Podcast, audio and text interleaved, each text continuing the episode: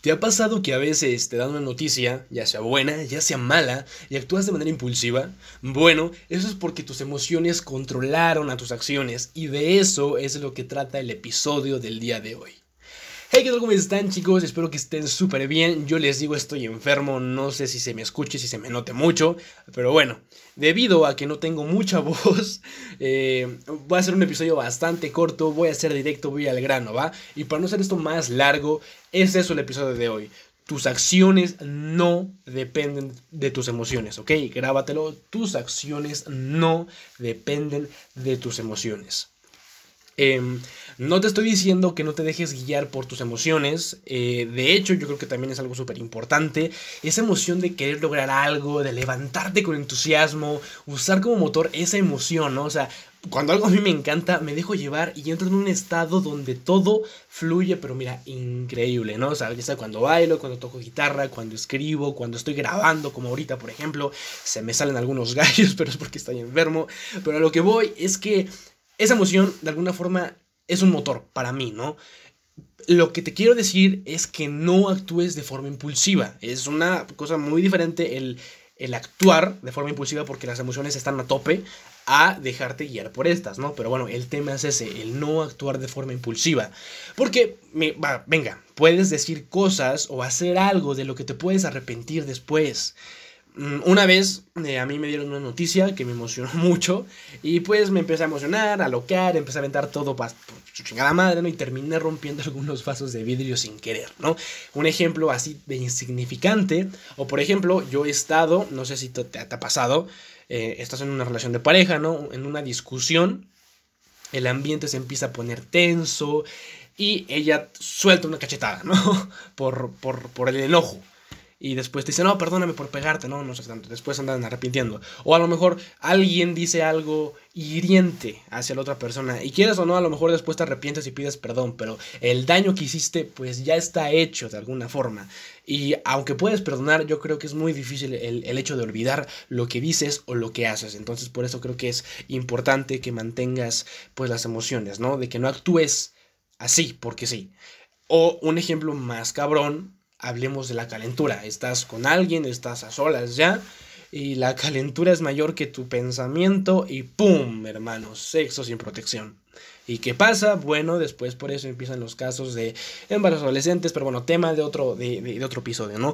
Pero bueno, eh, te puedo dar muchísimos, muchísimos ejemplos, em, pero, pero bueno, es por eso que es importante que primero pienses un poquito antes de actuar.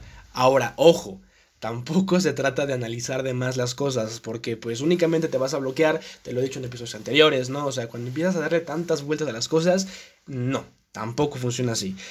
Pero sí el hecho de por lo menos pensar las consecuencias, ¿no? O sea, por ejemplo, yo te puedo decir y estoy con esa idea de que a veces no pienses tanto y simplemente lo hagas. Sin embargo, en ciertas ocasiones yo creo que sí es importante pensar un poquito antes de dejarte llevar, ¿no? Por, por las consecuencias o por lo que te digo, lo que puede llegar a pasar.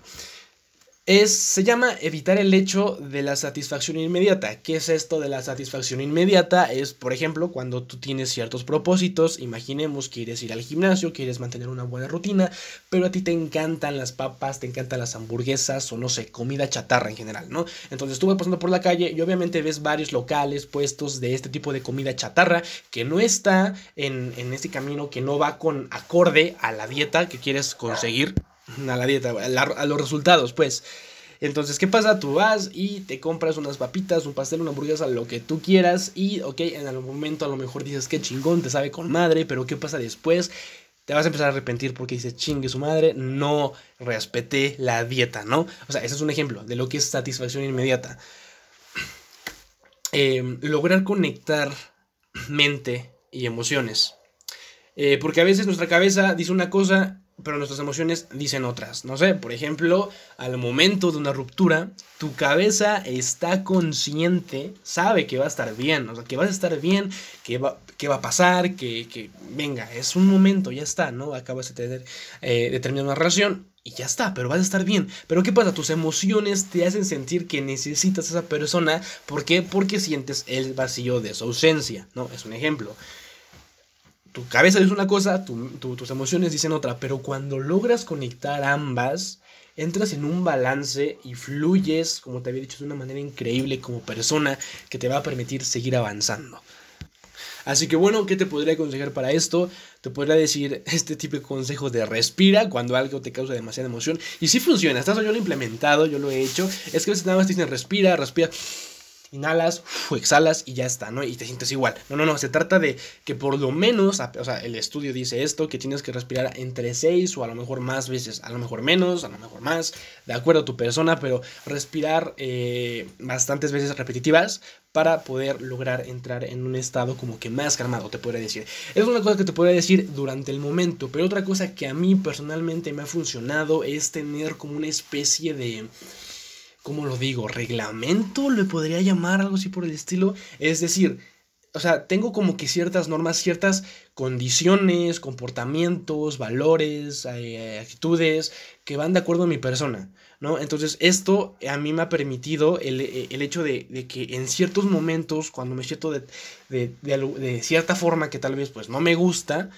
pues bueno, de acuerdo a, ese reglamento que tengo yo mismo, ¿ok? Yo mismo establecido como persona, bueno, de alguna forma saber de qué manera voy a responder, ¿no?